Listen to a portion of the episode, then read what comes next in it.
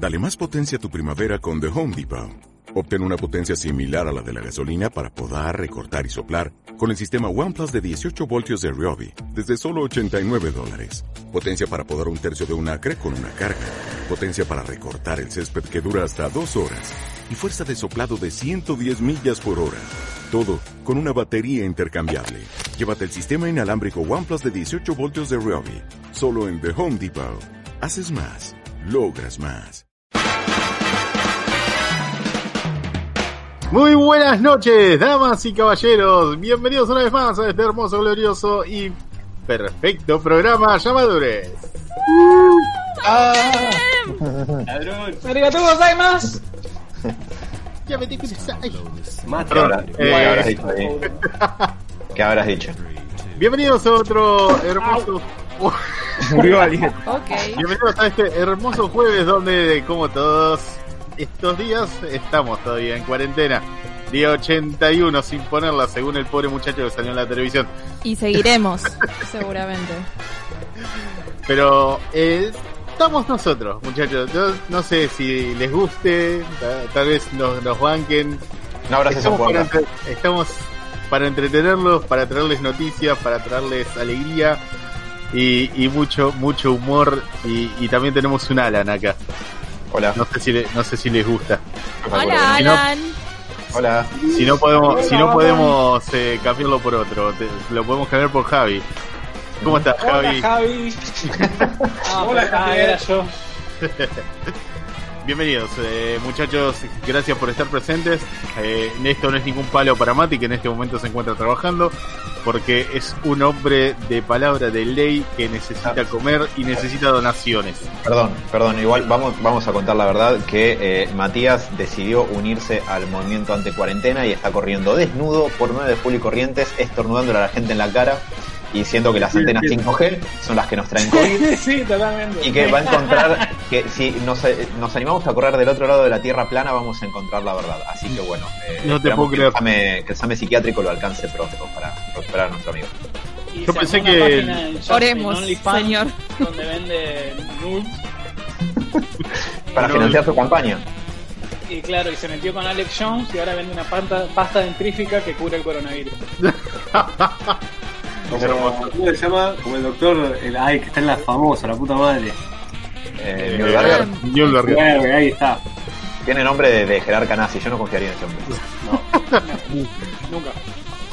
Pero bueno, con o sin Mati, esto se hace igual, señores. Así que prepárense para un par de horitas de, de pura alegría y diversión. Che, puede ser, a mí me, me- me llegó el dato de que eh, le hicieron el ADN al hijo de Mati y, y- y resultó que, que era de acá del caballero que está tomando la lata. ¿Qué lata? Yo- eh, Seba está tomando té de una taza. No sé si eso sea la lata. De una taza de Magic Blue. Llega. Estamos No, hablando no, de no. Estoy hablando de vos, del chico de la barba y la gorra. Ah, me, me tiré el muerto a mí, hija de puta. Está bien. Me dijeron Sí. que el ADN salió positivo, Ah, ¿sí? O Que sea, además ¿es, el pibe, la piba salió con barba. ¿es hijo de Mati mi tío o es hijo mío nada más? Porque. De golpe es Le tipo. digo la- que le fijaste la- la novia. No. Tensión, escándalo, en héroe. Como es Tiger tipo La película. La de Schwarzenegger embarazado, pero con Mati y Diego. Una versión muy bajo presupuesto. Muy buena, ¿no? Por el amor de Dios. Pero, ¿qui- ¿quién quedaría embarazado? ¿Mati o Diego? Es una gran pregunta. Yo, yo, yo. No, Ay, vos. sí, Diego, Diego, Diego. Ma- Mati, Mati es muy chiquito. Mati, si Ma- Mati con un embarazo explota, digamos, se le cae, se le torce la espalda. Se parte con una mamushka. Claro, exactamente.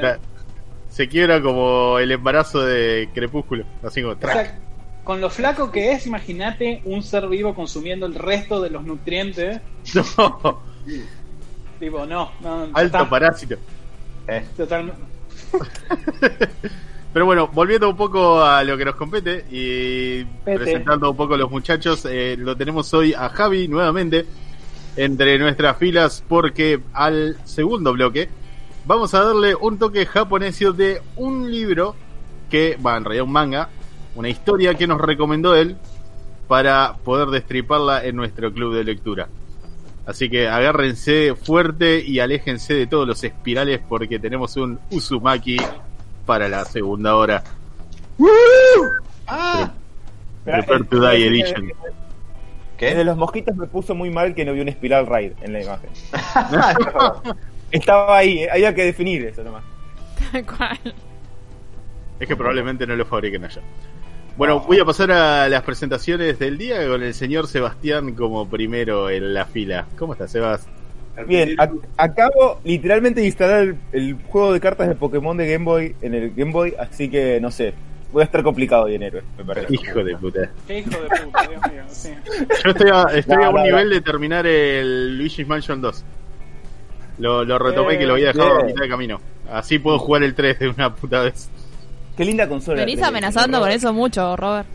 No, es que tengo tengo problemas. O sea, por ejemplo, Sabemos ahora eso. estoy eh, en una en una encrucijada porque quiero jugar algo que me recuerde tipo al Dark Souls. Entonces necesito necesito una aventura eh, complicada y estoy entre jugar al The Witcher, pero para eso necesito jugar al 1 y al 2 y yo quiero jugar al 3 directo. No, Robert, ¿eh? El, el, el, el uno podés olvidártelo porque no se sostiene bajo ninguna circunstancia. El 2 es un gran, gran, gran juego. O eh, pasar directamente al Nio. Eh, Igual, Robert, podés, no, jugar, no. el 3 directamente- podés jugar directamente el 3, ¿eh? No, tengo miedo de perderme algo de la historia, ¿viste? No, no, lo engan- enganchás enseguida. Mi hermano jugó directamente el 3 y no tuvo programa. Sí, o sea, el juego está hecho para que no tengas drama, digamos. Posta. Pero tiene un lindo detalle que podés pasar tu file al 3, digamos, ¿Al 2 al con- 3? para que las del 2 al decisiones de para que las decisiones del 2 impacten en la historia del 3, digamos. Pero bueno. Mira qué lindo. Ah, bueno. Así que bueno, estoy, estoy viendo eso, estoy queriendo terminar Luigi's Mansion y, y ver qué, qué otra aventura me, me prendo, pero me parece que voy a ir por las aventuras gráficas como la que había comentado a Diego, eh, que tengo ahí a punto de empezar a jugar el día del tentáculo o el full throttle. Todavía no arrancaste, vos. Todavía no, todavía no, pará. Tengo que trabajar en la semana. Son dos no juegazos. Pero tenés tiempo para el counter, pero no para el full throttle. Que mis hermanos no funcionan sin mí en el Counter Strike. Oh. Buena. Este carrito no, no funciona solo. Sos un ladrón. Eh, Pero bueno, ¿Jugaste, Sebas, eh, ¿jugaste este, este, ¿cómo se llama? El, este Dark Souls Japo, pero con diseños bien de anime. ¿sabes que no Lo, lo había visto. Ah, este, Code, Code Vein. El está. Code Vein, sí. Eh, lo tengo ahí también pendiente, pero no vi muy buenas críticas comparándolo con un Dark Souls. Eh, totalmente, Eh, me imagino. es como se, se quedó se quedó un poquito corto. Y ojo, Claro, ahí- bueno. Pero dijiste que también querías jugar, ¿cómo se llama? Nio Eh. y a mí Nio. Tengo, tengo un problema. A mí Nioh me parece. Había arrancado bien, pero para mí todos los juegos de ese estilo tengo que golpear con los gatillos. Y Nioh tiene una configuración de ataque muy distinta Totalmente. porque la posición, digamos, de, de la, la postura de tu personaje importa o influye mucho a la hora de los ataques y no te permite utilizar los gatillos como botones de acción. Estoy, estoy totalmente de acuerdo. Yo llegué a la segunda isla, digamos, a la, como a la Sí. segunda sección y lo largué. Y dije, es raro porque de vuelta amo los Dark Souls, pero viste, Nio no tenía ese... Le, le, le faltaba. Hay Si no configuración de los, de los botones que no me no termina de ser cómodo para la historia. Pero bueno, nada, Sí, esto. totalmente. Así que vamos a ver qué, qué podemos inventar. Bueno, la introducción era de Sebas, pero veo que el chabón está mirándose Sí. las rodillas. y No, no. Perdón, estabas con el tema de. No, sigue eh, midiéndose el pito.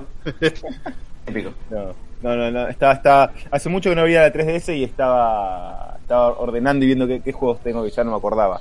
Em, bien, la, la semana estuve, leí el, el Uz- Uzumaki que hoy nos compete, lo leí rápido y... No, no, por favor. Todas las veces. todas las veces lo voy a decir. Dios mío. Bueno, cuando estudiamos, yo hice el, las- el polimodal, polimodal de, de- de economía, ya ni me acuerdo cómo poronga se llamaba, que es, era nefasto. Pero- de empresas. tipo una Sí, cosa. nefasto, nefasto. Y ni te digo los profesores que tuve, porque mejor, muy, muy zona sur, muy zona sur. no sé cómo sé leer, básicamente. Eh, pero había un tipo que era un economista, teníamos una profesora que iba muy para atrás y, y nos dictaba la mina. Segundo de polinomial nos dictaba cosas.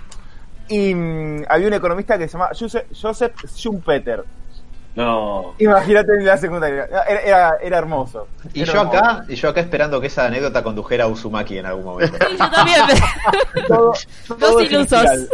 Todo Y en un final. momento. Es, es casi como que no lo que, que es verdad. A ver, mi secundaria en zona sur fue una especie de horror lo- lovecraftiano donde uno no comprendía las cosas que ocurrían y era como, tiene una lógica que no era comprensible para el ser humano. ¿Por qué esta mujer está dando inglés si no sabe una mierda de inglés? Y esas cosas, ¿viste? De, hermosas. Eh, pero a ver, cosas interesantes de la semana, además de que sigo madereando algunas cosas. Em, leí Uzumaki, eh, est- estoy enganchado con... Esto es muy de viejo, estoy comiendo mandarinas, haciendo trapistería. Espera, y viendo. Star Trek, Star Trek The Next Generation. De golpe sentí que me faltó una boina, nada más. Mientras Eh, escuchaba Arsenal de. Sarandí con Aldo Civi en la espica. Claro. Tal cual, hermoso. Pero me está gustando mucho Star Trek. Estoy, eh, hay, hay capítulos que me acuerdo de haberlos visto de chico. Y tiene, tiene un par de cosas que son muy interesantes. Primero, que Envejece bien, Sebas, porque. si te gusta la ciencia ficción, sorprendentemente Sí, sí, pero- sí, para mí tiene un par de cosas que están muy buenas. Paso a decir, uno que es ciencia ficción pura y dura, o sea, tiene capítulos, a ver, hay capítulos que son pelotudeces, pero hay capítulos que tienen esta cuestión de la exploración de la ciencia ficción, de qué pasaría si vas a un mundo donde, no sé, eh, el- Todo agua. eh, la are- sí, o la arena es un ser vivo y, y vos estás explorando ahí. Tiene esas boludeces. O sea, pensá que cada temporada tiene 20 largo de capítulos. O sea, que a veces sale medio como chorizos, pero hay veces que tienen, son como divertidos. Una cosa que me gusta es que, vieron que eh, eh, cuando, cuando están estas historias futuristas, tenés o utopías o distopías en general. Y hoy en día es un 95% de cosas que ves del futuro son distopías. Siempre hay un gobierno de mierda, siempre la gente la pasa para la mierda, la humanidad no aprendió una poronga y esto una chotada. Y en Star Trek es al contrario. Sebas, el futuro solamente puede ser malo. Mirá a tu alrededor. Es que sí, por, por eso me parece que se representa así, ¿no? Sí. Sí, bueno, e- es todo un análisis que podemos hacer y ahí sí que nos vamos hasta donde quieran. Pero, pero me gusta que, es, que Star Trek es una utopía, de, de como de las... Viste que cuando ves una obra de ciencia ficción de los 50 tal vez, ya son, son mucho más utópicas. A veces Asimov o esas cosas, es como que la ciencia avanzó y el ser humano como que está más... eh, más eh, eh, más entero y más relacionado con una cuestión de que avanzó por esta cuestión de la violencia y todo eso. Y Star Trek es un poco eh, heredera de, de esa idea, de la utopía. Y me, gusta bastante, porque es algo diferente, ¿viste? De, no sé, prendés cualquier cosa, uh, gobierno totalitario, nos hace competir en pelotudeces para matarnos los unos a los otros, no sé, eh, los abortos, yo qué sé, cualquier cosa ya. I- Igual en Star Trek hacen competir a sus mejores amigos. Ta, ta, ta, ta, ta, ta. Esa, esa escena es. Bueno. Em, pele- tiene mucha de esta pelea porque sí entre cosas, pero, pero nunca es mala leche. Y a ver, hasta cuando matan a, a algún bicho malo es porque bueno, porque no quedaba otra o porque bueno, no sé, algo raro. Pero a ver, pero no es, Pero no tiene esta cuestión de, de, bueno, hay uno malo, tenemos que ir y matarlo, que es básicamente el 90% de las historias de hoy. Em, me gusta eso, me gusta también que, que em, eh, algo que leí como una crítica porque me parece interesante que Picard es bien un héroe, hasta te diría, por, hasta ahora, voy viendo dos temporadas casi. Voy a- ojo que lo voy a decir, hasta medio supermanesco, porque es un chabón que tiene muy pocas fallas en las cosas que. Se calienta un poco, pero casi siempre tiene tipo la palabra justa, como cuando hay un- algún quilombo. Y es interesante, nuevamente, porque hoy todo el tiempo todos los héroes tienen 35 millones de fallas. Es como que si, si no es amargo, tiene un pasado oscuro que quiere ocultar o, o algo así. Y bueno, y me, me- me parece interesante, re- re- sobre todo, repito, por, por cómo es la ficción hoy en día. No sé. Sebas. Eh, sí. O sea que en la eterna pelea Treki de quién es el mejor capitán, Kirk o Picard, vos sos Team Picard. ¿Es, es, por, es por la calva, los unes eso o es porque.? No, porque Kirk tendría que estar preso. ok, bueno. Yo vi la primera temporada y un poquito más de, de la primera. hay algunos comentarios que tienen. que- que- a ver, generalmente es, eh, es como a favor, pero a veces con las mujeres tiene alguna cosa media. mm, no sé. Misógino. Eh, no sé si misógino, no llega a ser misógino, pero bueno, pero se le pone a todo lo que se mueve, básicamente. Y hay, hay un capítulo que nos reímos mucho con mi hermano que, a ver, es todo el mundo que tiene alguna idea de qué trata, sabe que Kid se, la, se mueve a todos los extraterre- extraterrestres mujeres que hay por ahí todo el tiempo. Y mm, hay un capítulo donde mm, aparece, ¿vieron Khan? El, que es como el- uno de los malos Sí. legendarios de Star Trek. Que es, que es un actor que es reconocido, que tiene nombre en latino. Ricardo Eh, Montalbán. Ricardo Montalbán. Bueno, nada. Ricardo Aparece. Montaner. Ese es Uy, otro. Eso sería tétrico. Cuestión que en ese capítulo aparece eh, convenientemente una mina ahí que era como una especialista en, la década de- del pasado donde se había desarrollado este campo, que es un tipo que estaba congelado y que lo, traen a la vida de vuelta. Y la mina como que se enamora de Khan, ¿viste? Y Kirk está re caliente, re enojado con la mina porque dice que es poco profesional que se enamore de un tipo por ahí. Y digo, Kirk, ¿en serio? Vos le das a todo lo que te encontrás, lo subís a la nave y le decís que bueno, vení, vamos, que tengo una camita. Nada, No. tiene tiene cosas muy graciosas. ¿Qué Em, traducción estás viendo? no, bueno. Eh, eh, Pero es divertido. Igual la, la abandoné la vieja porque la vieja sí me quedó muy vieja y nada, esta, me, esta está un poquito más... Una cosa que Mati jamás diría. Es lo mismo que iba a decir. Hijo de puta. ¡Ya soy parte de héroes, chicos! Entendió todo. Quiero que sepan que le pegué al micrófono acá también y acabo de conectar. Creo que, creo que un poco lo puedo escuchar. Sí, sí. Perdón, eh, le pegué al cable y, y eso. Eh, y otra cosa que estuve leyendo es que volví a leer eh, La historia sin fin, que es un librazo, Ujú. y no sé, me, me, me desplacé mucho con el otro, pero también es otro libro que está hiper vigente al día de hoy y yo creo que todo el mundo lo El tenía libro preferido de mi novia. Tengo que. Es buenísimo, es buenísimo los temas que trata y lo áspero que es para hacer un libro de chicos. Ujú. Es tipo Disney de los 90, que la película es para chicos, pero atajate este penal, maestro. Eh, golazo, mamá de Bambi. Bla. Sí, todo, todo. todo. Simba, plomo. Uh. no, Simba es tu culpa que tu papá se acaba de morir enfrente tuyo, ¿eh? Andate. No. Eh, pero bueno, eh, eso entre otras cosas, pero me, me voy a plantar en eso y para no acaparar todo el día. Perfecto, voy a pasar al señor Diego de Ibarra. ¿Qué onda, Robert? ¿Todo ¿Todo bien? bien? Extrañando a Mati, boludo. No sé por qué desapareció, pero bueno. Cuando No. la naturaleza llama. Es, es Sí. esta cosa de la paternidad compartida que los unió ahora. Sí, ahora, ahora estamos enojados, estamos en una pelea, en un impasse. che, eh, no sé si quería recomendar una serie, eh, no sé si de de Netflix, ¿la vieron? Extraños del infierno. Es tipo, No. es japonesa, ¿no la vieron? No, ¿sabes que no? Está muy buena, es tipo de terror, eh, pibito que cae en un hostel muy turbio, muy turbio, actuaciones exageradas, pero bien a los Japón, bien hechas. Ahí la estoy buscando. Extra. Extraños del infierno se llama. Está muy buena. Eh, es Ah, Stranger from Hell, sí. ¿Sí, ¿La viste? Eh, no, no, no. eh, vi. Creo que está basada en un anime. Eh, seguramente porque me parece que está muy bien escrita y cuando es en general así no son historias originales. Eh, la recomiendo. Igual es coreana. Ah, coreana, pensé que era de Japón. Bueno, le pifié. Y la que, lo que sí, la que vi, que creo que ahora me entró la duda de qué país es, buscando también cosas así piolas de terror de Netflix, una que se llama Ghoul, ¿viste? Como el, el bicho. Toque Goal, ¿no es? No, no, no. Se llama solo Gol porque no, no, no está basada en Tokyo Ghoul. Está buena. Es, es una vuelta de rosca que le buscaron para el, tí- el típico monstruo, ¿viste? Que, que cambia de forma, que Me tiene un nombre. ¿Cómo se llama? Eh, me- mo- mórfico es, lo- los, que cambian mucho. Eh, Sí, sí, sí. eh, Shapeshifter, Doppelganger. Sí, Shifter, algo así. Eh, la verdad que tipo con, con, eso, con ese argumento simple le buscaba una vuelta de rosca porque es así, creo que es en Irán, una movida así que tipo la, em, están buscando a todos los que no están de acuerdo a su religión.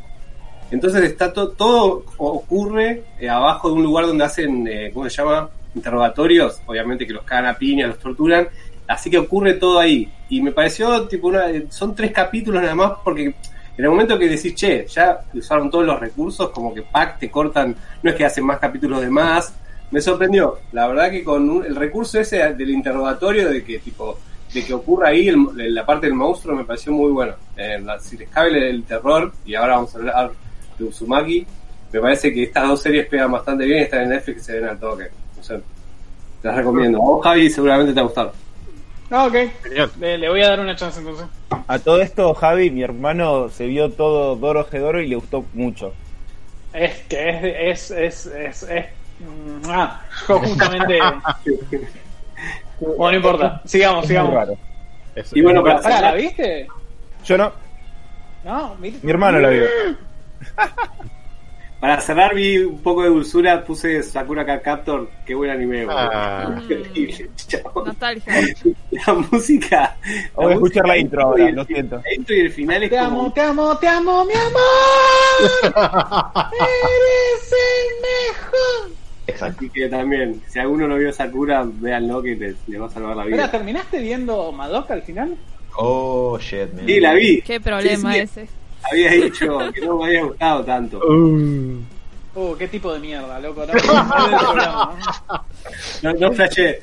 Me gustaron mucho los laberintos, es zarpado, medio abstracto, no sé qué carajo, de- cómo de definirlo los laberintos, pero no, no, después mucho no me cerró.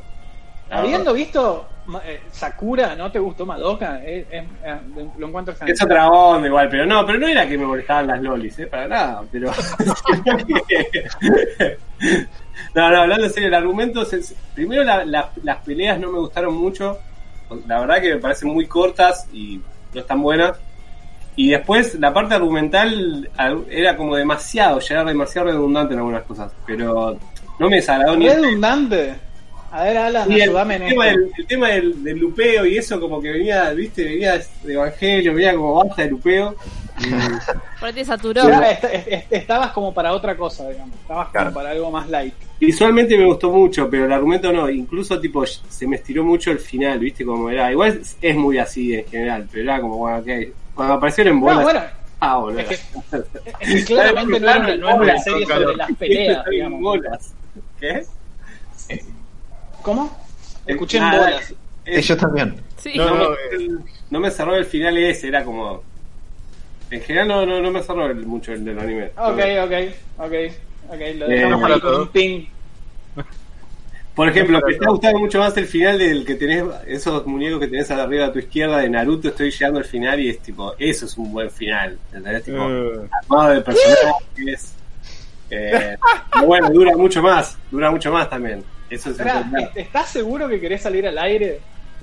En el aire, eh, pues, tipo, te van a doxear, amigo. Tipo, Ah, estás diciendo que el final de Naruto, la razón por la cual la serie es No, pero estoy llegando al final, estoy llegando al final. Me está contando toda la historia de todos los personajes que no sabía y tipo me está volviendo loco. Eh, No me pasó eso con Madoka, al revés dije, basta, Madoka. Dale, salvá la vida, salvá el universo. No, no, no, no, no, sos sos, un impuro y un infiel y, y el hijo del padre de Mati. La clave No, listo, no, no, no, no, no, no, no, se- no, no. No, no quiero escuchar más nada de esto. Release de Snyder Cut. Naruto te da, su super esfuerzo, perseverancia. Madoka no te da nada, boludo. No te da ¿Cómo que no te da nada? ¡La puta madre! Eh, eh, Alan me llama en, en- en- en- lágrimas diciéndome quiero volver a vivir, la vida es buena. Al- Alabada sea Madoka y vos me decís, ¡Mierda, Madoka! Eh, Estamos hablando de alguien que no vio Naruto, que no vio, no sé, un montón de animes, boludo. Es como. Es cierto que no vi Naruto, es verdad. Pero, a ver, tipo, la, o sea, bueno, son un grupo con mucha diversidad ustedes. y, y me, o sea, te veo, porque ¿quién, ¿quién fue el que la semana pasada me dijo, tipo, eh, eh, intenté ver Doctor Stone o... La- Mati. Mati, creo, sí. Es muy... gra- eh, Sí, que... sí, Mati, Mati ha dicho que lo intentó. Claro, y es tipo, ahora veo que el que hay que recomendarle Shonen es a, acá a Diego, Sí. Eh, eh, porque nada, él, él necesita que la serie le dé eso, tipo, es la voluntad del héroe de seguir adelante a pesar de... Por razón por la cual le va a gustar Gurren Lagann, tal vez. Puede ser. Gurren Lagann ya la tengo marcada. No, pero de verdad, en- pensé que arrancó muy bien eh, Madoka y, y como que no me terminó de sorprender. Pero bueno, yo qué sé, tampoco soy. No, Tampoco porque de vuelta, yo en- entiendo la parte donde uno espera ciertas cosas del entretenimiento o la cosa que va a consumir. Digamos, por eso también a veces siento que con las cosas que por ahí yo recomiendo, como hoy les recomendé Uzumaki, quedan un poco en offside, digamos, No, es bueno, Javi, por eso eh, últimamente trato de no leer y tipo, dijiste Madoka y tipo ni me fijé, no- como que no investigué porque soy medio prejuicioso. En este caso no, me, me sorprendí, no, últimamente estoy tratando de implementar eso. Me pasó eso que el final eh, se me hizo un poco largo. Eh, pero me voló la cabeza que era lo que sí me quedo del anime, que es algo que me sumó, que nunca había visto en otro, es esos laberintos, esos colores, ese- esa estética no lo vi en ningún otro. O sea, la verdad que no cualquier anime me deja algo que no vi nunca también. Pero digo, venía de, de hablar de Evangelion, venía con el bocho a 10 y tipo me bajó a 6, 7 puntos. Perdón. Bueno, qué raro, boludo. Igual si Mati, me- explícame, vos, vos que lo si me conocés, iba a explícame, Evangelion y traducime un poco. Naruto, también me la iba a bajar de 10 a 8, capaz. No a 7, 6 como de Madoka. Pero no importa. Mati, Sí, dale, decime, digo, Santi, eh, oh, Santi, Mati, eh, Uh. Alan, decime algo, boludo. Eh, Bruno la defendió muy bien. Cuando la vendió, no la vendió nada bien igual. Ya como que arrancó vendiéndola mal. Puede, No puede ser. Yo de hecho de- pensaba, soy malo para vender estas cosas porque no tienen el efecto deseado. Eh, yo te no es diría, Batman. Exactamente, bueno, a Batman te lo puedo defender. No, igual, por ejemplo, jamás hice que, que Javi, tampoco tuve la intención de hacerlo, pero que Javi lea algo de, de Batman. Estoy Mentira. laburando para tratar de acercarle algo tipo All Star Superman o algo por el estilo, pero bueno, ya, ya llegaremos. Pero sí, a mí me agarró como muy con la guardia baja, no me esperaba que fuera lo que fue, me encantó, entonces salí como a, a, eh, contarle al mundo la, la buena nueva de que Madoka nos ama y, y nos va a salvar del pecado. Y capaz que no es una buena forma de venderla. Especialmente porque es cierto que yo hay. La verdad no he visto tanto anime, pero. Pero bueno, eh, yo diría que, que pasemos a, a presentar a Dani. Esto lo dejamos por otro día porque puede ser largo. No, pero Siendo pará, la- la ocho y media, ya fue. Ro- Robert, ¿cómo se llamaba el anime ese del que tenían el- que era de los mensajes de texto que cada uno tenía un que era del reloj? ¿Te acordás que había empezado a ver? Mirai Nikki. Eh, mira, Niki. Ese, Eh, me acordaba mira, mucho de ese anime. A ese anime, ese me gustó. Me hizo acordar Ese anime es una poronga, boludo. Tiene personajes, estos eran tipo. Se los Es más, personaje, la, cuando la vaya- de tiene Pero- personaje me encanta. Mira, Mira- te de tanto decir- ese anime y ese manga que cuando vaya a Buenos Aires te juro que te regalo el manga, lo tengo ahí, Ah, bueno, lo llevé dale. de la editorial y me chupa tanto un huevo que Perfecto. te lo, que, que- que te lo voy a dar porque me parece de lo, las cosas peores escritas en la historia. Ay, esto no va a terminar más. Por eso, sí, el presente de Dani, porque a mí me gustó muchísimo. Mucho Esto me recuerda un toque a Ah, me recuerda mucho cuando Mati se pone en contra de Diego con respecto a The Walking Dead. Siento Sí. como Ah. que se mantiene, se mantiene un toque la química esta. Pero bueno, eh, Diego eh, no, no termina de enamorarse de Madoka. Continuará. Pasaremos a saludar a Dani. ¿Cómo estás, Dani? Bien, ¿ustedes? ¿Qué cosa controversial vas a decir, Dani? Así también No, no, la verdad ¿Alguien que más quiere no. hacer enojar a nuestro invitado? No, esta semana la verdad que no, no fue mi intención su- su pensar madre. mucho, así que me enganché con, va, eh, continué viendo Shira eh, de Netflix, la adaptación que hicieron nueva. Entretiene, cumple con su cometido de no hacerme pensar, así que soy feliz con eso. no, no fue una semana muy, muy Social de Justice, pensar. Shira. ¿Eh? Ah, Shira, sí. Shira, sí. Yo pensé que Shia, la, la película. la guerrera valiente, la película. película. La película de. ¿Cómo se llama? No me sale el nombre. Tom Rider. No, había una película que se llamaba Eh, Shia que era de una modelo de Angelina Jolie. Angelina Sí. Jolie, la película de Jolie. Angelina Creo que Jolie. era una cantante, supuestamente una rockstar o algo así. No, me una acuerdo. modelo. Era modelo, bueno, alguien conocido. Hacía de una conocida. No, Shira. Shira de He-Man. Claro. Ah. Y ahí cayó Alan. Sí, O sí, sea, sí. vi, vi los primeros cinco capítulos como para entender cuál era la crítica y fue como que, como que me sobró. Digamos, es tipo, ah, no. Sí, sí, es todo lo que internet me viene diciendo que es. Sí, no, es muy simple. O sea, a mí me. O sea, tipo. Es solo para no pensar, como les dije. Es como, bueno, no tengo ganas, de pensar en nada, pongo y sigo mirando. Así que cumple con mi cometido. Sí, ¿Terminaste de ver el documental de Jordan? No. No, sí lo terminé.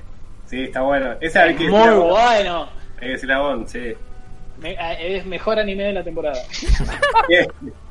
Yo le decía, le decía a los chicos, es gracioso como, tipo, lo- los Pistons eran los malos, eran como los malos realmente de, un jueguito o de un anime.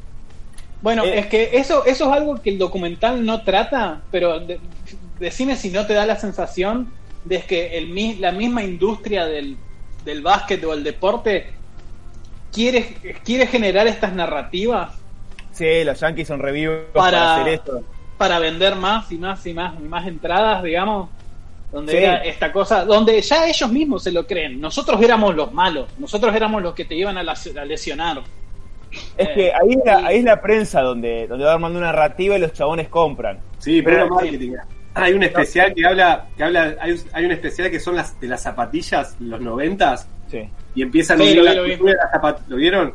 Y empieza a unir la, la cultura de las zapatillas con la NBA todo, y ahí ves mucho esto de los bad boys, cómo tipo el marketing inventaba cosas, estos vuelos, solo para vender. Eh, se- está bueno, está muy bueno ese documental.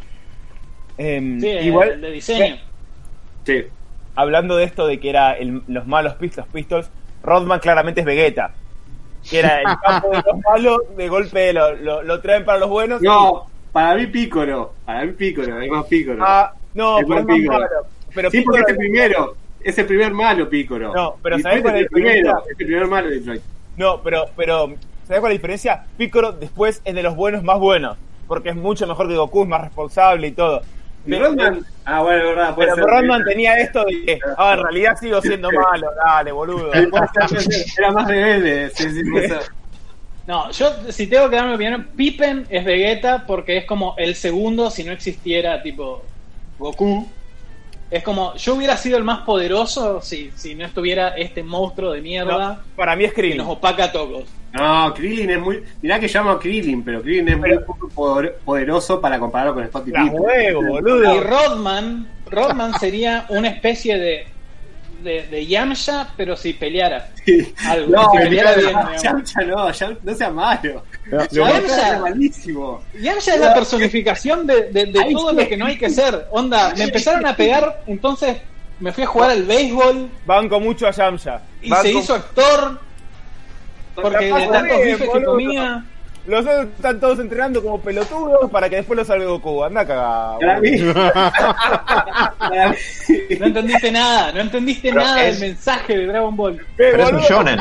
Boludo, Vegeta, Vegeta todos los episodios. Ah, entrené un montón, voy a matarlos a todos, no sé qué. Le dan dos cachetazos y se pone a llorar. Oh, ya favor. empezó a bardear a Vegeta otra vez. Pero ¿ves lo porque que es un pelotudo, hermano. Porque es un boludo. Mientras Vegeta estaba entrenando, ¿qué estaba haciendo Goku? Mindfulness.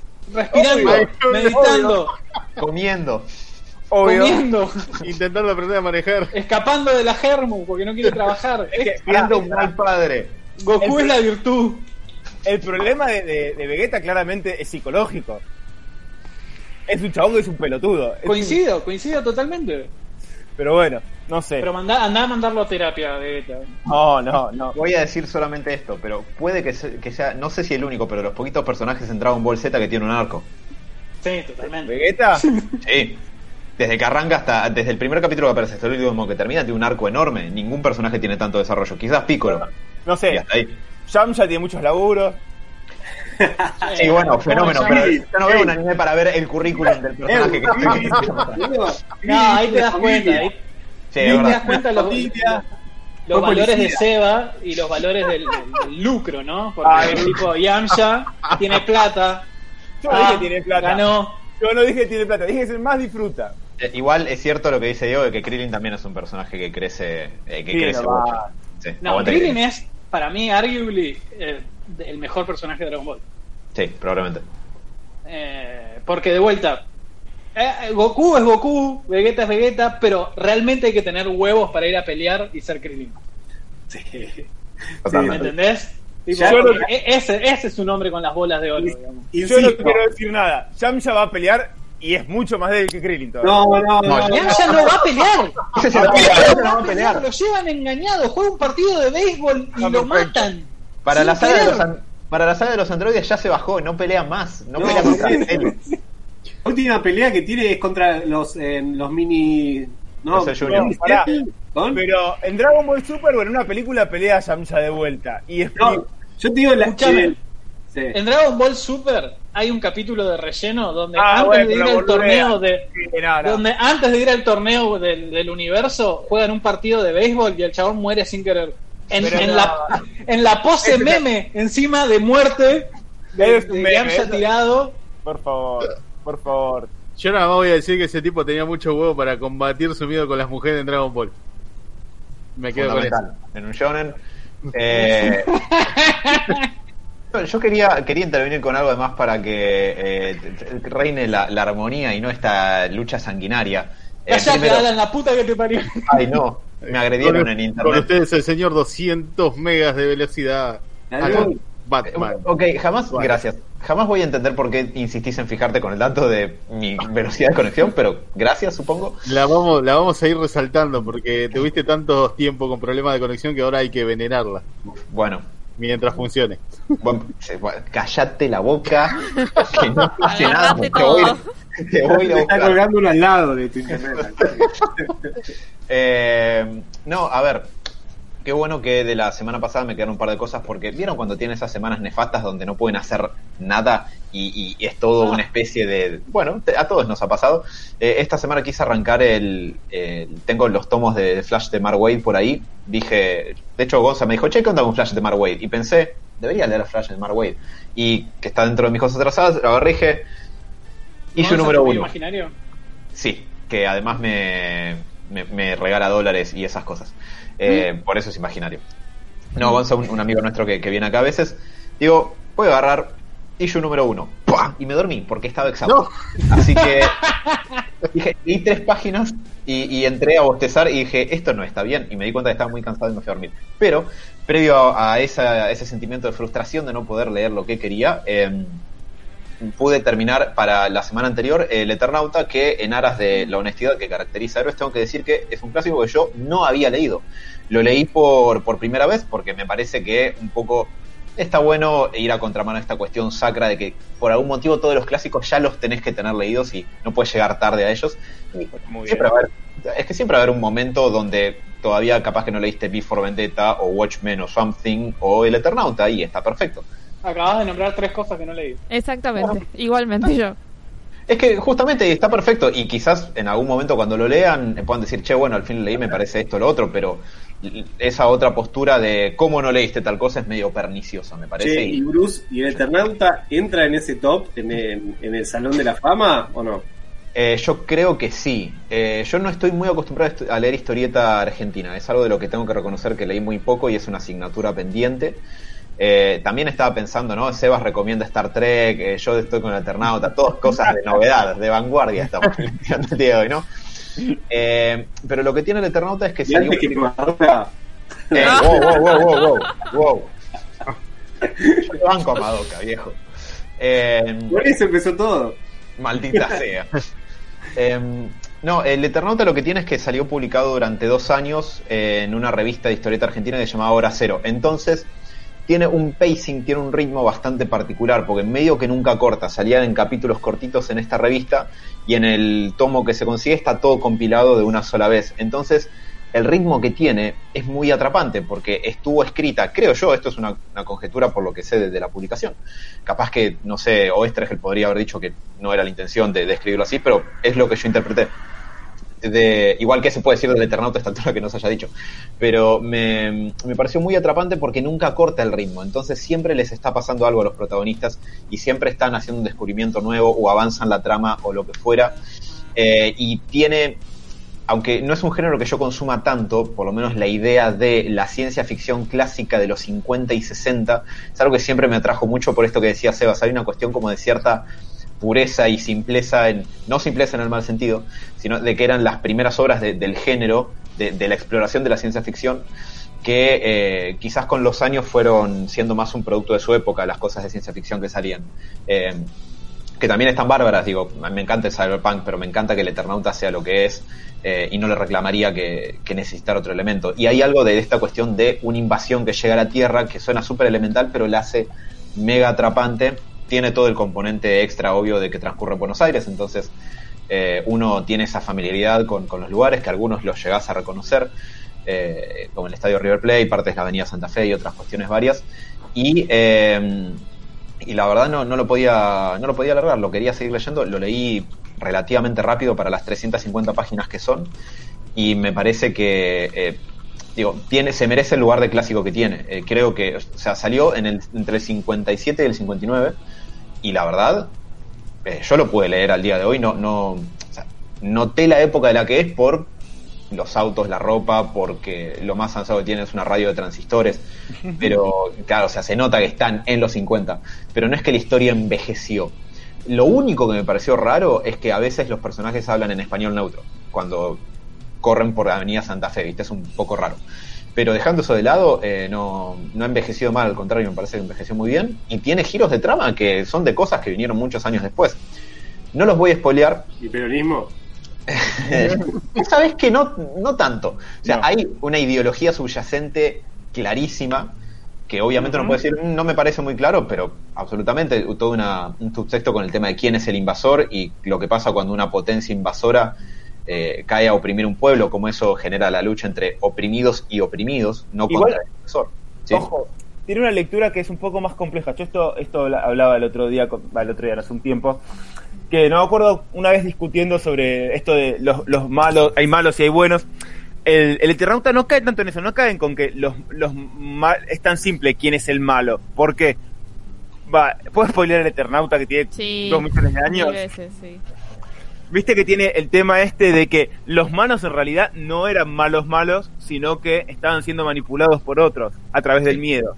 Y las, los burbos también, va, los burbos por el miedo no, pero digo, todos estaban siendo explotados por, por Claro. ellos. Y que, y que los hechos es un concepto hasta medio medio abstracto, es como el odio por el odio mismo. No es que simplemente lo- los, los aliens son malos y hay unos que son malos y unos que son buenos. Y eso me parece que es una vuelta muy interesante, a, Sí. sobre todo al tema de la ciencia ficción. Y, y es muy es muy inteligente además cómo está tratado y cómo vas descubriendo todo eso. Habiendo dicho eso, les quería comentar algo sobre la edición de la que lo leí, que la recomiendo muchísimo. Quiero aclarar eso con mucha claridad. Eh, me compré la edición deluxe, es una edición tapadura, eh, que, bueno, ahora no la tengo a mano y me tendría que correr, pero bueno, eh, tiene una portada en tonos anaranjados que, eh, eh, bueno, es fácil de reconocer y la joda con esta edición es que tiene un montón de páginas recuperadas y escaneadas y todas eh, remasterizadas para que la calidad de lectura sea eh, superior. Y de hecho el gramaje de las páginas es una cosa hermosura, la impresión es prístina, todo lo que quieran. Ah, mención aparte, eh, me encanta el estilo de dibujo que tiene. Hay algo que siempre me atrapó mucho en esa cuestión de no solamente blanco y negro, sino de eh, que casi no es sombreado ni siquiera. Es todo eh, trazo y fondo, digamos, ¿no? Eh, y, y eso me, ya la primer página, la primer página que está el historietista escribiendo en su casa y relata cómo está solo a la noche en un barrio en, en Vicente López y no escucha nada de madrugada porque él está laburando ahí, lo único que escucha es la lapicera sobre el papel. ¿Dónde Eh, queda Vicente López? si agarrás Panamericana para zona norte, eh, al norte de Capital Federal pasando Olivos. Eh, y eh, cu- cuando arranca así, y la cuestión de que sea todo en blanco y negro, literalmente blanco y negro, sin grises ni sombras ni nada, eh, hay, tiene algo en eso que me parece más atrapante todavía. No sé por qué, creo que no lo hubiera disfrutado igual si hubiera estado coloreada la historia. Como que, Estoy totalmente de acuerdo. ¿Qué, qué, ¿Por qué dibujante la, la, la leíste? Eh, eh, por el, el equipo de la primera, que era Solano López, eh, Oestergel de guionista y Solano López de escritor, porque después fueron cambiando y... Sí, de- hay una edición de, de, de Breccia Sí, que hace un uso del entintado muy, muy, muy bueno, digamos, que parece que está dibujando en negativos más que... eh, me explico lo que... ¿no? Sí. Eh, Sí, está dibujando en, en negativos que la verdad para mí es como la, la, la mejor versión del Eternauta, pero porque es tan original el dibujo, digamos, que... claro. Y aparte a mí me gusta, viniendo del manga, me gusta cómo la gente se aprovecha eh, de, de la simplicidad de, del blanco y negro, ¿no?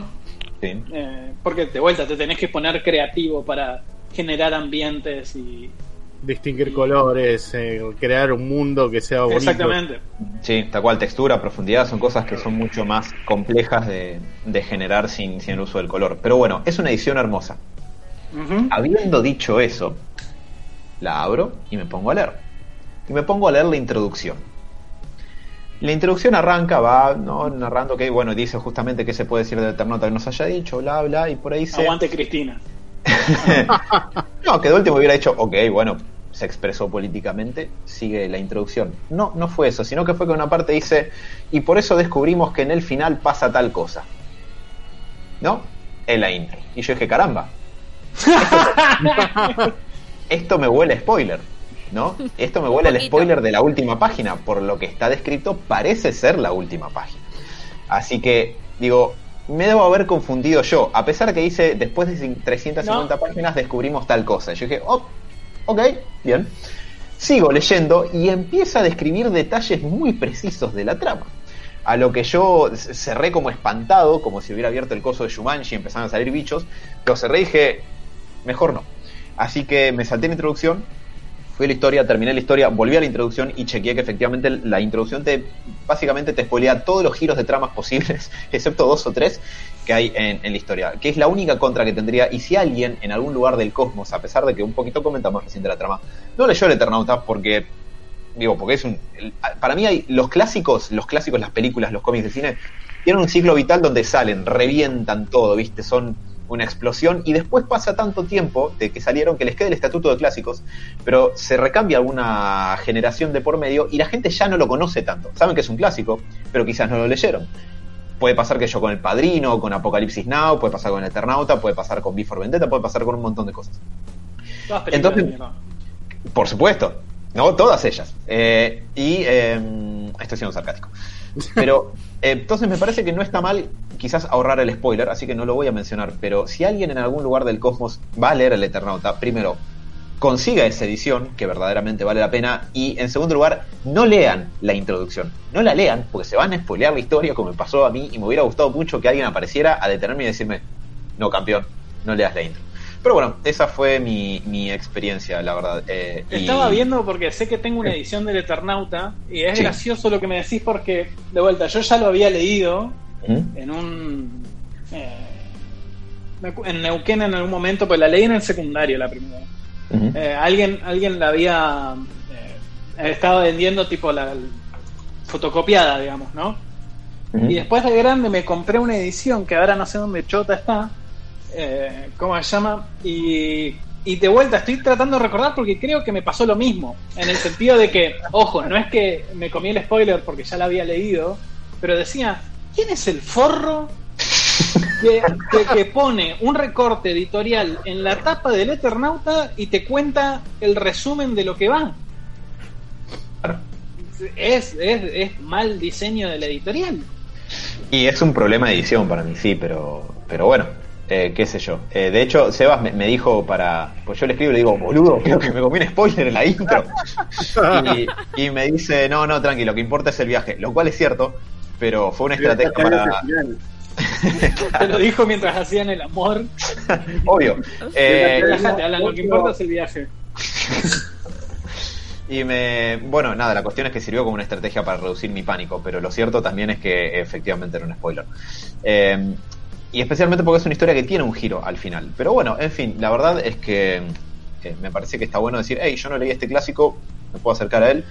Eh, vale mucho la pena como clásico, creo que es un- una historia y una historieta que se puede disfrutar muchísimo al día de hoy, es recontra atrapante y si alguien no la leyó, yo se lo recomendaría muchísimo. Especialmente esta edición que se consigue ahora que tiene algunas páginas más y está toda remasterizada y toda la cuestión. Así que bueno, ese es todo mi aporte y además por supuesto tengo alguna que otra insignificante novedad de este mundo en el que ya no pasan muchas cosas en el entretenimiento para comentarles si quieren. Que no sean No. retrasos, rumores, Bueno, retrasos no. ¿no? Lástima. Eh, yo sí tengo uno. Eh, si, si quieren les comento un poco. Eh, yendo un poco al mundo de Japón, ¿no? Tengo malas noticias que el live action de Rurouni Kenshin, que iba a salir nuevas dos películas en este año, una iba a ser en los primeros días de julio. Adivinen que está pospuesto para el 2021. Maldición. Eh, la verdad que tenía muchas ganas de, de verlo, o sea, está siendo afectado también por todo esto de la pandemia. Tenía muchas ganas porque, particularmente los live action de Ronnie Kenshin, me parece de lo mejorcito que Son hay los mejorcitos, sí. dentro de, de lo que es el mundo live action, de lo que se pudo hacer, eh, digamos, para llevar a la vida real un anime que tiene tanta espectacularidad a la hora ya sea de los combates o de expresiones o de un montón de cosas que La primera Rurouni Kenshin es objetivamente una muy, pero muy buena película. sí, eh, Para totalmente. Para mí, La eh, 2 y la 3 para mí eh, cayeron, pero la primera es muy buena. tienen, No a ver, no había tantas, ¿eh? Todo lo, todo lo relacionado a los combates, eh, las coreografías, ese tipo de cosas, yo creo que lograron el punto justo entre llegar a la. ¿eh? espectacularidad y el realismo. O sea, eh, hay un, hay un digamos, un equilibrio casi Totalmente, perfecto. totalmente. ¿Viste esta cosa que decís? ¿Cómo van a representar el tema de que, viste, él, él era muy liviano y corría muy rápido y que la técnica era esta? Y lo ves en la película y decís, sí, Sí, lo lograron. es así. Y, y, digamos, sin llegar a esta cosa de que parece que los que tienen poderes, digamos. Claro, eh, o abusar tienen. del CGI, digamos. eh, Totalmente. todo- digamos, todo truco de cámara, tal vez acelerar un poco la imagen sin perder, eh, digamos, la, la visibilidad de la escena o cosas por el estilo. La verdad es, si tengo que recomendar un live action, el primero que se me ocurre es este. Eh, después, bueno, tendré alguno que otro Después que, que me gustó. tendré alguno que otro que simplemente me parecieron bien. Eh, por ejemplo, no sé, el, Battle, el de Battle Royale me, me había gustado bastante. Ah, Battle Royale es bueno, sí. Claro, o sea, está lo único nos estamos yendo, digamos, ta- tal vez a algo que ya es más conocido, digamos, por los juegos del hambre. Que eh, probablemente alguien que no consumió anime en su vida termina. Eso es lo Eh, que dije la semana pasada en el Claro. Snyder Cut, me acuerdo, en el chat, que les digo, qué bronca me da de que ahora hay un género de juego que se llama Battle Royale y la gente cada vez que tiene que citar el porqué de este género cita los juegos del hambre y me quiero pegar un tiro en los huevos. Digamos, es porque no, se llama por el manga, Battle Royale, está enterito, ahí, ahí. Está en su nombre. Claro. Y la verdad es una muy buena historia. O sea, la primera Sí. vez que lo leí eh, me, me voló la cabeza porque en su momento no existía el Battle Royale. No, o sea, es más, cuando aparecieron los juegos del hambre, ah, digo, se robaron fuerte esta historia. Hijos de puta.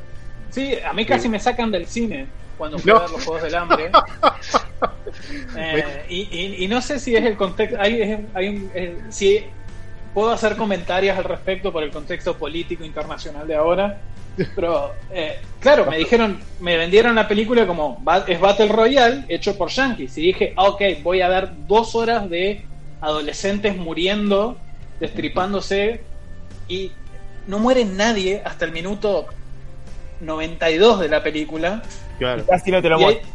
y, claro, y hay una y entonces se, se empieza a morir una nenita afroamericana picada por unas abejas y yo en el cine me empecé a reír, pero muy fuertemente y la gente me empezó a buchear tipo y era tipo chicos es la primera vez que pasa algo y Lenny Kravitz no está en la pantalla tipo esta película es aburrida no pasa es Battle Royale para chicos de 4 Sí, Bueno. comparándolo con la versión original que en medio que pasan 10 minutos y de repente ya tenés los pibes con el cuello agarrado a una bomba y lo primero No, que hacen no. es probarte que la bomba realmente funciona matando uno al azar, es como un cambio No, bastante grande. eh, eh, me, me- me la pasé muy mal en esa película, la pasé muy mal, muy mal, es muy mala. Y el tema, el tema es que el- en Battle, en Battle Royale, la, digamos, la, la japonesa lo que hacen es explicarte el contexto político medio como muy, muy rápido. O sea, en- acá, en, digamos, en los Juegos del Hambre intentaron expandir un toque más de historia, diciendo no, el contexto político donde los tipos ricos de, tienen Bla, bla, los bla, huevos. entonces, lo, lo hicieron así de largo y terminó siendo como lo más importante, digamos, de, de toda la historia y ya todos sabemos lo que pasa cuando pones política en una historia de acción. Star Cuando Wars. la- pero cuando la, cuando la pones mal encima, digamos, porque de vuelta, todo el chiste, me, me acuerdo que me- siempre me decían, las novelas de El Juego del Hambre son mejores que la película, ¿no? Y es tipo, ok, igual, ¿cuán, ¿cuán bueno es tu argumento político si para los tres libros siempre tenés que volver a los Juegos del Hambre? Claro. a- o sea, a la competencia misma. Entonces, de vuelta, te hacen todo este planteo sobre los distritos y los distritos ricos y los distritos pobres y, y la hegemonía y los poderes. Y recién al final es como no que los intentan usaste romperlo. nunca, no sirvieron de nada. Y, y al final todo es Katniss metiéndole una flecha por la cara a alguien. No, tipo, no, es malísimo. Malísimo. Pero bueno, eh, volviendo al tema de los live action, vean Rurouni Kenshin y esperen que van a ser dos películas más probablemente para el año que viene. Una de las cuales parece que nos cuenta la historia de la cicatriz de Kenshin, cómo se la genera. Ah, esa parte, ok. Parece que sí. Fue un gato. Eh, no, no, esto no es Nick Fury.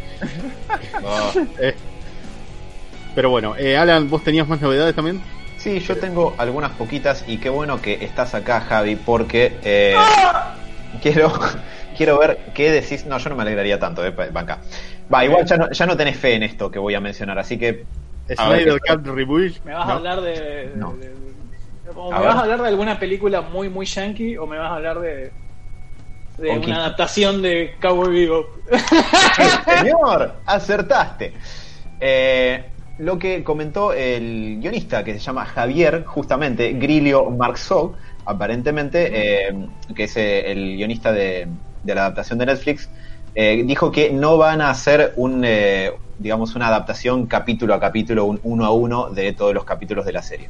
Dijo, Esto es inadaptable. Dijo, tenés un show donde hay eh, 26 episodios de villanos muy coloridos, de, de historias muy coloridas y adversarios, bounties, etcétera, etcétera, muy coloridos también. No vamos a hacer un uno a uno de todas esas historias porque estamos tratando de contar la historia más amplia de Spike Spiegel y el sindicato, Spike Spiegel y Julia, Spike Spiegel y Vicious y todo eso.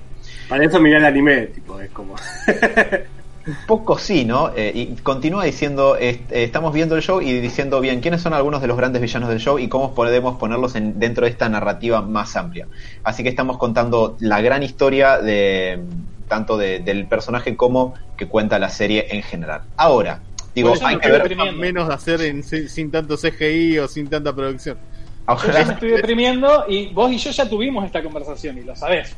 Sí, sí, sí, así es, efectivamente.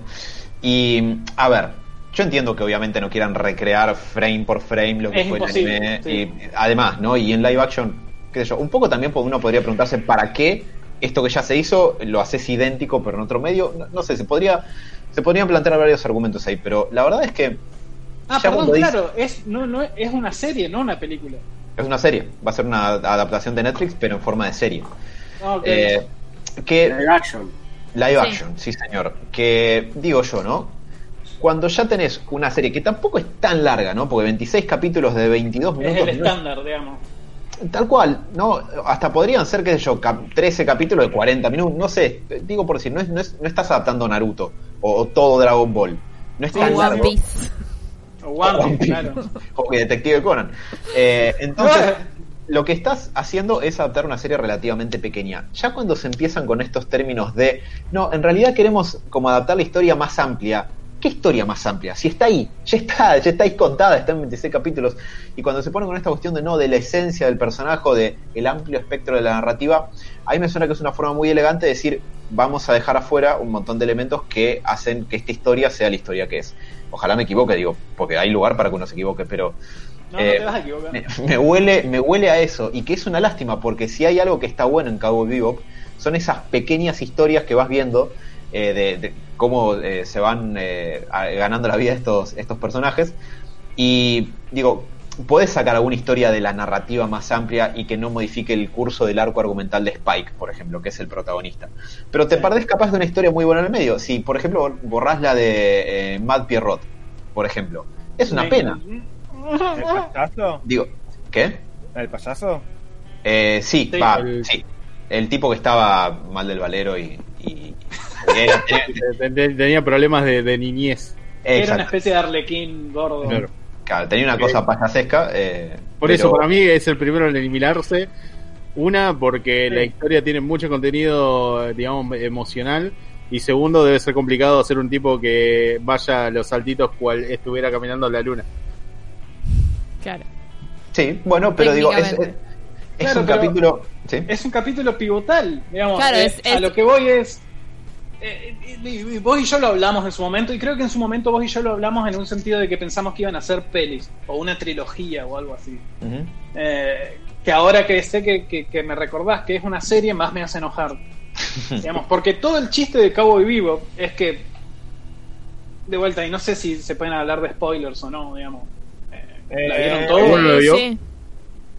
Yo no la vi, pero no pasa nada. No, no, no, no, no, no, no, ya está, no te, no te das drama, no, no, no voy a spoiler nada. es que, de vuelta, todo, todo Cabo Bebop se da en un segmento de tiempo, digamos, y vos estás siguiendo los casos particulares de estos bounty hunters, de estos cazarrecompensas, donde toda la narrativa personal es como un arco muy, muy, muy, muy, muy largo y muy por encima de lo episódico de la serie, digamos. Eh, entonces es muy inteligente en, que, en, en que el espectador se encargue de hacer la tarea de captar cuáles son aquellos detalles o aquellas conversaciones que hacen a la narrativa personal de cada personaje. Digamos, cuando Spike hace una, en un capítulo X, Spike habla sobre cómo él entiende una situación particular, vos empezás a hilar la idea de quién era Spike antes de este segmento de tiempo que estamos viendo en el vivo, eh, porque el vivo es la nave. Eh, ¿Cómo se llama? Entonces, en el momento que, cuando vos y yo te acordás, en ese momento hablamos, yo dije, a mí lo que me pone mal de esto es que la serie como serie es inadaptable, porque es episódica, es, tenés como mucho dos o tres arcos que duran dos capítulos. Sí. El de la Sí. chica, el de la chica trans eh, de Marte, eh, El del, alguno- tipo- el del ajedrez. De ajedrez. el, el del ajedrez que es ah, también otra obra de arte. Digamos que de vuelta es bueno no importa eh, puedo, puedo hablar. Eh, cómo se llama Eh, tenés como muy pocos capítulos que son que son dos partes digamos. Eh, pero a lo que voy es eh, con- por su naturaleza episódica es inadaptable. Entonces lo que vos y yo hablábamos en su momento era lo que me rompe el corazón es que estoy seguro de que van a agarrar seis capítulos o, o ni siquiera, porque encima por cómo lo acabas de frasear, voy a, me voy a querer leer el artículo, parece que ni siquiera van a agarrar capítulos, que es- eso es más triste todavía, van a agarrar arcos. Y cuando un yankee te agarra un arco, te va a decir, eh, o sea, voy a agarrar a este personaje y voy a contar lo que se me canta el forro de las pelotas, en pos me sirva a mí para la trama. Porque ni siquiera es que van a seguir el eje de 3, 4 capítulos. Claro. No, van a agarrar lo- el, el- el- el- el- el arco argumental y lo van a escribir como ellos quieran. Entonces, de vuelta, esto se va a dejar de llamar Cabo Vivo y va a ser Spike en el espacio con sus amiguitos, digamos. Yo lo Eh, único que espero que no terminen utilizándome a Ain como una especie de, de- de problemas, digamos, de golpe sentimental cuando intenten matarlo. Me matan el perro, me voy. Como John Wick. Exacto. Claro. Le- le- Ah, les habla- yo, tengo, yo tengo miedo, la verdad mi miedo para esta serie es que termine convirtiéndolo en John Wick. En definitiva. O sea, se termine yendo más por el lado de la acción y de lo espectacular antes de contarme una buena historia. Es tiros por tiro, la verdad no me Eso va a estos pasar. Robert. No me, no me termines usando estos personajes, por favor. No, y cuando encima después te empiecen a meter la política de Netflix y tipo, y, y ¿cómo se llama? ¿Qué sé yo? Ain va a ser una chica, tipo, no sé, que se identifique con X y tipo, y resulta que Jet era gay y tipo, y bla. Ah, Era, era, era el, el amor prohibido de, del protagonista. Pero de vuelta, fíjate, de vuelta, el primer capítulo que hago de Bebop es increíble y no tiene nada que ver con lo que uno piensa que la serie en general trata. Tipo, trata sobre una chica que se encuentra en una, a un traficante de drogas de- con una, una mujer embarazada, con una zapán gigante, y tienen una escena de pelea muy copada y resulta que al final del capítulo le pegan un tiro y todo el embarazo eran drogas. Eh, y en ese capítulo te cuenta todo el tono que va a tener la serie. Pero si vamos a, a lo que va al arco argumental de, de, de la serie, no tiene nada que ver, digamos. Y ahí esa es la parte fantástica de la serie, es tipo el misterio. Ahí es donde vos ves el noir de la serie, donde vos estás también como un detective tratando de, de descifrar, ah, entonces cuando Spike dijo esto se estaba refiriendo a esto. Después, por eso la novia de Spike es tan eh, es tan interesante porque la ves un, la ves dos veces en dos capítulos durante cinco minutos. Entonces vos te tenés que armar la idea de quién es en tu cabeza a partir de las cosas que pasaron y entonces de vuelta ya ya por el ¿Por qué es tan importante para la trama? Claro, pero de vuelta, Eh. es, es, es, es el, es el espectador el que se tiene que armar eso.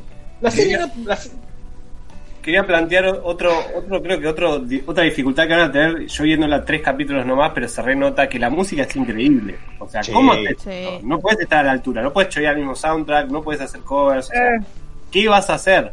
Además de todo lo que planteó Javi, venimos planteando, ¿qué hacen con la música? Porque posta, yo mir- a- admito que vi tres capítulos, pero ya el toque, incluso el, el soundtrack Sí, sin haber lo primero que notas.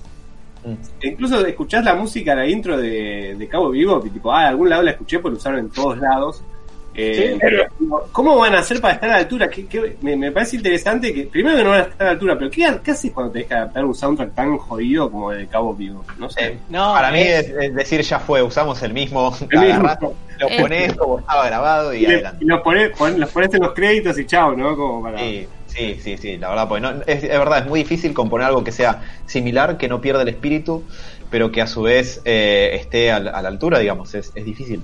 Eh, Aparte estamos hablando de Yoko Kano, una mina que particularmente para esta serie trajo compositores de absolutamente todo el mundo. Estamos hablando de una de las mejores compositoras del planeta, eh, que compuso para las mejores obras, digamos.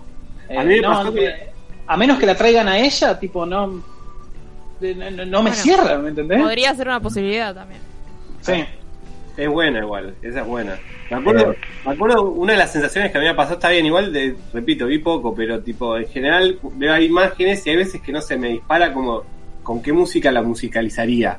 Y Cabo Vivo era, tipo, no es mejor que eso, que lo que hicieron estos chabones. ¿eh? Tipo, no puedo poner un tema de, no sé, de otra banda, para porque a veces pasa, ves una imagen y digo, boludo, es, tipo, es perfecto. ¿entendés? La música es perfecta, como que no Pero- lo puedo mejorar. Saliendo de, de Real Folk Blues, que es el ending y tipo eh, el, el opening tank, tipo, de vuelta, el, el- todo el soundtrack, es el único soundtrack, son tres discos, es el único soundtrack que tengo, número uno, y que he escuchado una canción atrás de la otra en loop y me importa tres huevos porque todas las canciones me hacen sentir algo y son todas buenas. A partir de Bruce, que me trajo un remix, me bajé una versión de remix que es increíble, la, la recomiendo también. Eh, Es- es que, boludo, es- habías traído un soundtrack que tenía un remix del, coso y me pareció excelente. Y hay un disco que es todo remixado que está muy bueno también. Ay, el disco que es todo remixado, bueno, vos que sos Ese. operador de radio, Ese volvió Es loco, muy-. Es muy gracioso porque es tipo, hay uno, es el operador de radio transmitiendo las noticias del Del- del universo y, y después te tira una pista que es una, can- una canción remixada del álbum de Cabo y Vivo y es fantástico. ¿no? coso. Muy, Eh. muy a, lo- a esta peli, ¿se acuerdan de esta peli de de Aragorn antes de que sea famoso? De Vigo Mortensen, que tiene que cruzar todo eh, Estados Unidos en auto. History Eh, of y la- Violence. y, y- no, no, no. Y la policía lo tiene que frenar y básicamente es él en auto pasando las trampas de, de que todo el... Y que la película está narrada desde un negro que es operador de radio en una radio indie que va pasando música y te va contando... Te va contando. tipo, Mira. No, no la vi, no. No la vi, pero No sé cuál es. sé cuál es. También me hizo acordar a ese eh, tipo los Warriors, ¿viste? En The Warriors también, el locutor va, te va comentando. Claro. Claro, es que de vuelta, es, el Cabo Vivo es tan inteligente que hasta que te, hasta te rinde homage a cosas super niche, digamos, de, de- de la cultura yankee, digamos, porque aparte es tipo, es una historia noir, es un, es un noir que no es un género ponja, que rinde homenaje a un montón de cosas de la cultura yankee, bien Sí. hechas, digamos, y ahora van a venir los yankees y la van a destruir porque no saben ni cómo tomar las- los guiños que le hacen a ellos, ¿no? Es fantástico, boludo, Eh, me quiero reventar la cabeza entre la mesa. Para mí hay, hay, hay dos indicadores que se me ocurren ahora, capaz que después hay otros. Pero hay- dos indicadores que yo tomaría antes de, de comentar otras cosas. Y además es- las tetas de Faye son legales. dice- dice. Eh, hay, hay dos indicadores que yo tomaría. Uno, si estás usando a AIN como. eh, no, perdón, a Ed como plot device para resolver cosas tecnológicas, lo estás usando mal. Punto número dos, si llegan a omitir el capítulo en el que todos están completamente drogados porque comieron hongos rancios, eso No, quiere decir que. La encuentran a Faye nadando en el inodoro. Eh, ahí eso quiere decir que eh, se les escapó la tortuga. Ahí, pero, pero bueno, veremos porque ahora Pero es igual que todo que. eso no va a pasar, Alan. Te lo acaba de decir el, el, el, el- el coso que acabas de leer. Tipo, Sí. no va a pasar. Eh, es verdad, pero está atrasado igual que todo, así que andás a ver cuándo nos llegará la adaptación de Cowboy Bebop también. ¿No Eh, dice algún- nada con respecto a la lesión que tuvo el, el actor principal? Eh, No, eh, no menciona nada acá, pero con todo el tiempo que de coronavirus ya que hay, se se le puede haber crecido otra gamba más, además de arreglarse del anterior. Eh, hablando de cosas que eh, están ahí en un estado fluctuante de la existencia, el corte de David Ayer de Escuadrón Suicida, que tuvo cierto revival después de, de que se aprobó el Snyder Cut que estuvimos hablando las últimas semanas. Me da vergüenza ajena que esto sea una conversación. Bueno, prepárate, bueno, no, no hay nada Ahora particularmente va a ser una conversación y una película. Ahora agárrense los cachetes. No. porque- En realidad parece que toda esta cuestión de que ay, van a sacar el corte de David Ayer de Escuadrón Suicida es más un run run de la internet que otra cosa. No hay una evidencia particularmente sólida para. Vamos, el sentido para- común existe. Para pensar en esto, de hecho, un- uno de los ejecutivos de Warner, que ahora no tengo acá el nombre, de, eh, que le preguntaron por el tema del Snyder Cut y HBO Max y toda la cuestión, dijo eh, indirectamente: No vamos a rehacer todas las películas que hicimos alguna vez, como diciendo, relajen las tetas, viejo, que esto no quiere decir que van a obtener todo lo, lo que van a querer. Y yo no sé cuánto. Gracias a Dios. yo no Igual- sé cuánta tracción hay para el. Las tetas. ¿De dónde Sí. nació esa expresión? Pero bueno. Ah, quién sabe. ¿Sebas? Igualmente. Yo. No, eh, voy a decir algo a contramano de todos. Yo la quiero ver, la, la versión Mm. original de Es- Escuadrón Suicida, porque, a ver, me- más allá de todo lo que puedo decir, lo que parezca el Joker de, de Coso, Harley Quinn o lo que sea, se nota que es una película que le metieron mano horriblemente al pedo. Sí. Se nota mucho. Entonces, me gustaría ver qué carajo querían hacer originalmente.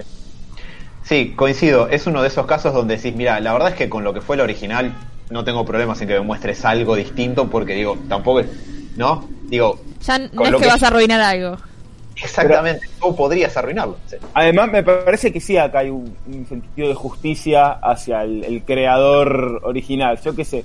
A ver, después nos puede gustar más, tiene un montón de cosas que son pedorras por ellas mismas, pero, de- pero, pero se nota, digamos, como que la idea que tenía el chabón para el Joker era muy diferente a lo que nos mostraron. ¿Entendés? Y no solamente eso, hablando de, esta sensación como de cierta justicia en respetar la, visión del chabón que le estaba haciendo, a diferencia de- de- del Snyder Cut, que tiene toda otra historia muy propia y producto de sus circunstancias, eh, lo que pasó con el corte de David Ayer es que como empezó a a haber una muy mala respuesta crítica a Batman vs. Superman y una muy buena respuesta al segundo tráiler de Escuadrón Suicida, que es el de Bohemian Rhapsody, el- la Warner prácticamente le entregó el control del corte final a la empresa que hizo el tráiler. El trailer. No, el trailer. Sí, señor. Eh, Eso es un poco, un poco el origen de, de cómo llegamos a obtener esta versión de Escuadrón Suicida. Eh, David Ayer en Twitter igual le estuvieron preguntando y le estuvo contestando. Dice que eh, hubo que reshutear mucho de la película, que recuerden que en su momento fue una noticia que duró bastante tiempo, porque dice que eh, el estudio le dijo que el corte original era muy oscuro. Eh, el primer acto era estaba construido como de una película normal, lo cual calculo que acá quiere decir que no aparecían esas hojas de personaje que aparecían en, que aparecían en el corte final. Dice, yo tomé mi inspiración de Nolan, debatible, eh, y había y había escenas con, y esto es parte de lo que vos decías, Sebas, había escenas con muy buenas actuaciones de Jared Leto y Margot Robbie. Eh, nuestro Joker era verdaderamente aterrador y Harley era mucho más, eh, Harley era, era compleja. Dice, el, en otro Twitter comenta, el trailer que sí tenía el tono de la película que yo quería hacer fue el primer trailer. El trailer que quizás recuerden que tenía eh, I Start the Joke de los VGs, pero en un cover mucho más apagado y, sombrío. Dice, esa era la película que yo quería hacer, metódica, con capas, compleja, hermosa y triste. Después de que las eh, reseñas de Batman vs. Superman eh, rigidizaron la cuestión de cómo íbamos a hacer la película y del éxito de Deadpool, mi drama eh, un poco más complejo fue apaleado hasta ser convertido en una, entre comillas, comedia. Así que esto es un poco lo que el chabón comentó antes de que hay suficiente material para completar su corte y es cierto lo que dice, eh, lo que comentaba Sebas recién de que, eh, digamos, la, verdad es que se lo empernaron mal a David Ayer. A ver, yo no vi Bright, que es la película que él hizo para Netflix, sí vi críticas y vi reviews y no me parece particularmente que le haya salido tan bien, o sea, no sé cuán bien le puede llegar a salir a David Ayer el corte que él quería hacer de Escuadrón Suicida. A mí ese primer tráiler que él menciona no me había gustado. Eh, no me gustaba lo que prometía, digamos, eh, pero la verdad es que lo que obtuvimos fue tan malo y es, es un Frankenstein tan incomprensible que si nos pueden dar otro corte, bienvenido sea. Yo jamás les diría que no. Pará, Bright es esa la de. Sí, Ah, la que los orcos eran Son- negros. y- claro, los orcos son Uy, no, raros. no la vi, no. pero estaba Es, malísima. es muy ¿no? horrible. Es Sí, es- Claro, es- pero por, sí. No, no, Sebas, adelante. que por ejemplo, en un momento de Escuadrón Suicida, eh, eh, Harley como que eh, ya no quiere saber nada con el Joker y medio que no te explica qué carajo pasó y en la original el Joker la tiraba del helicóptero a Harley, ¿me entendés? Y es como que te cambia bastante eso la historia. De hecho, el chabón quería que Harley creo que termine con Will Smith, si no me confundo. Mira. Y convengamos Eh. que es, es mucho más propio del Joker tirarla del helicóptero para salvarse él. Tiene un Claro. Will Smith el chabón. No, pero a ver, pero una cosa es eso y otra cosa es lo que la película te quería mostrar como que el Harley y, Harley y el Joker eran tipo parejita linda y que el Joker decía, ay, no te voy a ir a rescatar, bomboncito. Eh, igual, lo que hablamos la otra vez con el Snyder Cut, ¿cuánto creen que eh, puede llegar a cambiar la película? ¿Que puede ser otra, diga, de verdad? A mí me suena que tipo pueden estar un poco mejor, como me pasó con la de eh, Batman vs Superman, que está en la, la versión extendida. Sí. Estaba un poquito mejor porque te explicaba alguna cosa que no veías. No digo que este sea el caso de estas dos, la verdad, ni en pedo. Pero digo, ¿puede cambiar mucho radicalmente a lo que vimos? Yo creo que sí. A ver, Eh, no va a ser la mejor película del mundo, pero creo que puede cambiar mucho. Yo- ojalá, la verdad, ojalá, pues prefiero ver algo tipo diferente a que sea parecido. Eh, yo creo que el, que el Snyder Cut va a cambiar porque hay eh, Snyder dijo que vimos aproximadamente un 25% de lo que él filmó, entonces hay, hay mucho que no vimos, entonces eso sí va a ser una película bastante distinta y bastante nueva al corte de la liga que sí vimos. Eh, y con el corte de David Ayer, yo ahí estoy con Sebas porque me parece que le metieron tantos tijeretazos de parte del estudio para, para que fuera algo más eh, al gusto de- del público masivo y esas cuestiones, que por ejemplo esas cuestiones de que el, Joker y Harley son una parejita dulce en lugar de el peor prospecto de, de relación de abuso del planeta. eh, eso fue mandato del estudio y había todo un, un subarco con el Joker que él iba a ser un personaje periférico a la trama pero que todo eso quedó cortado para el desagrado de, de Jared Leto también donde el tipo primero como que aparecía cada tanto a llevarlo a Harley, después se calienta, la cosa sale mal, y el Joker los iba a tratar de cagar a los del squad también y los quería hacer cagar fuego y los quería matar. Entonces, eso hubiera estado bueno. A ver, todo se puede hacer mal en algún punto, digo, ¿no? No olvidemos esa lección que la vida siempre nos recuerda. Pero por lo menos en los papeles suena como a que la idea original era más interesante que lo que terminamos viendo. Y hablando de DC, una cuestión, una cuestión cortita antes de un- una otra que tampoco está relevante, pero me da esperanza, es que eh, aparentemente después de que Robbie Rose eh, se, se fue de la serie de Batwoman, el estudio no es que va a recastear a Kate Kane, sino que van a, a reemplazar al personaje de Kate Kane, o sea, van a reemplazar a Batwoman con otro personaje.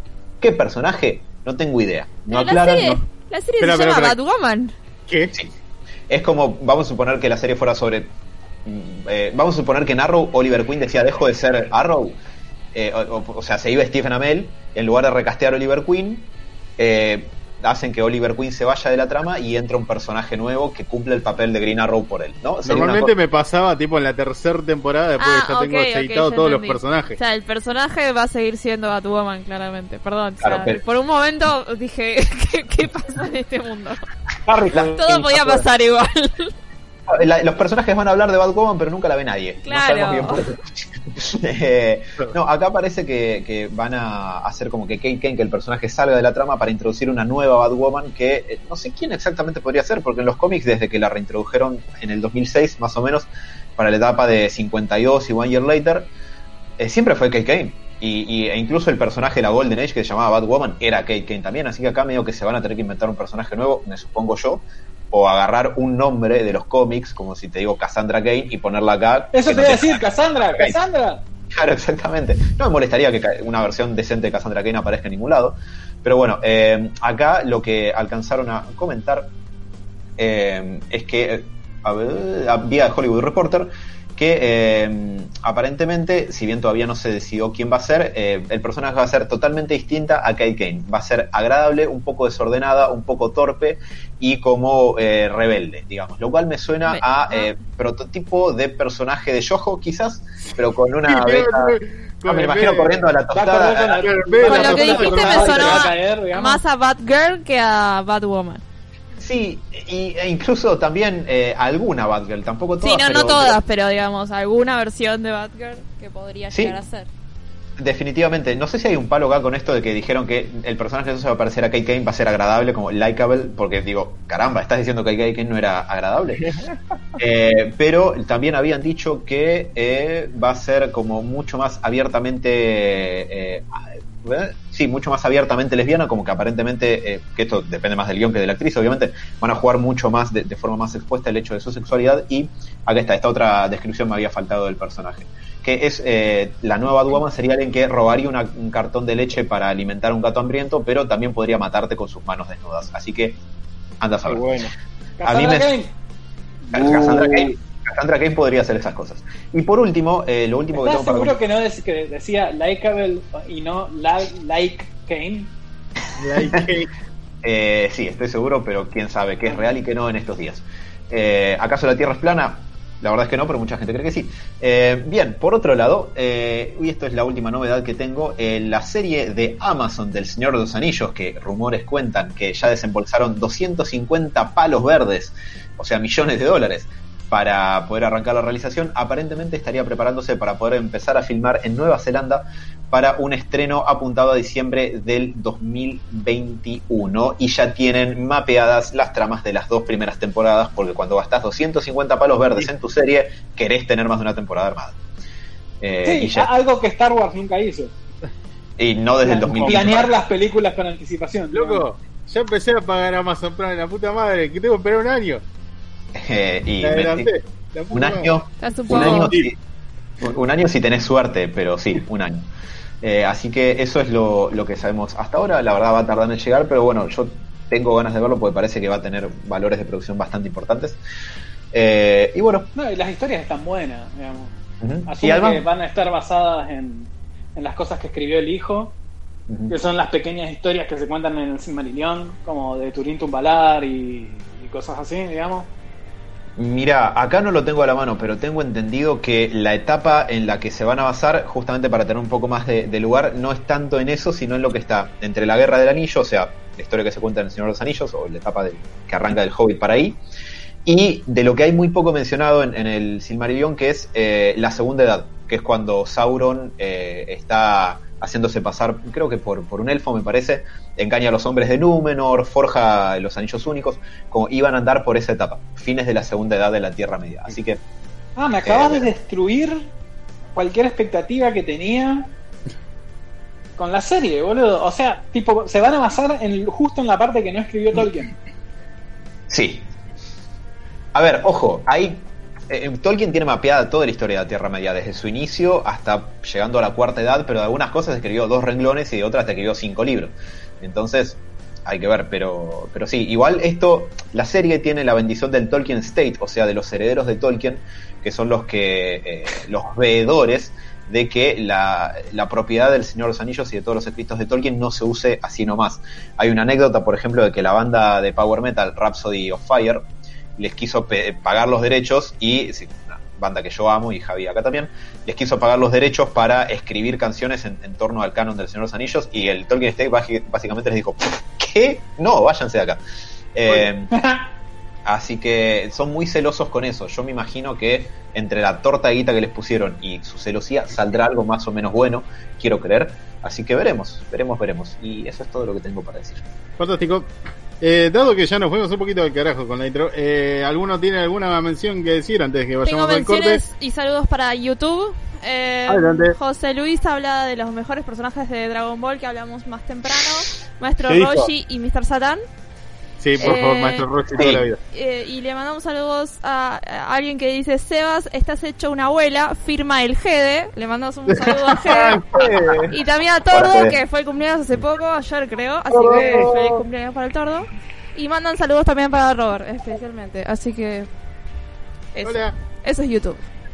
Fantástico. Eh, vamos a ir a un cortecito, damas y caballeros, y volvemos con Uzumaki. Y Hola, el terror y coman Javi.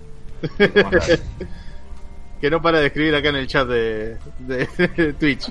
Cosas irreproducibles, ¿sabes? Pero lo queremos. Ya volvemos.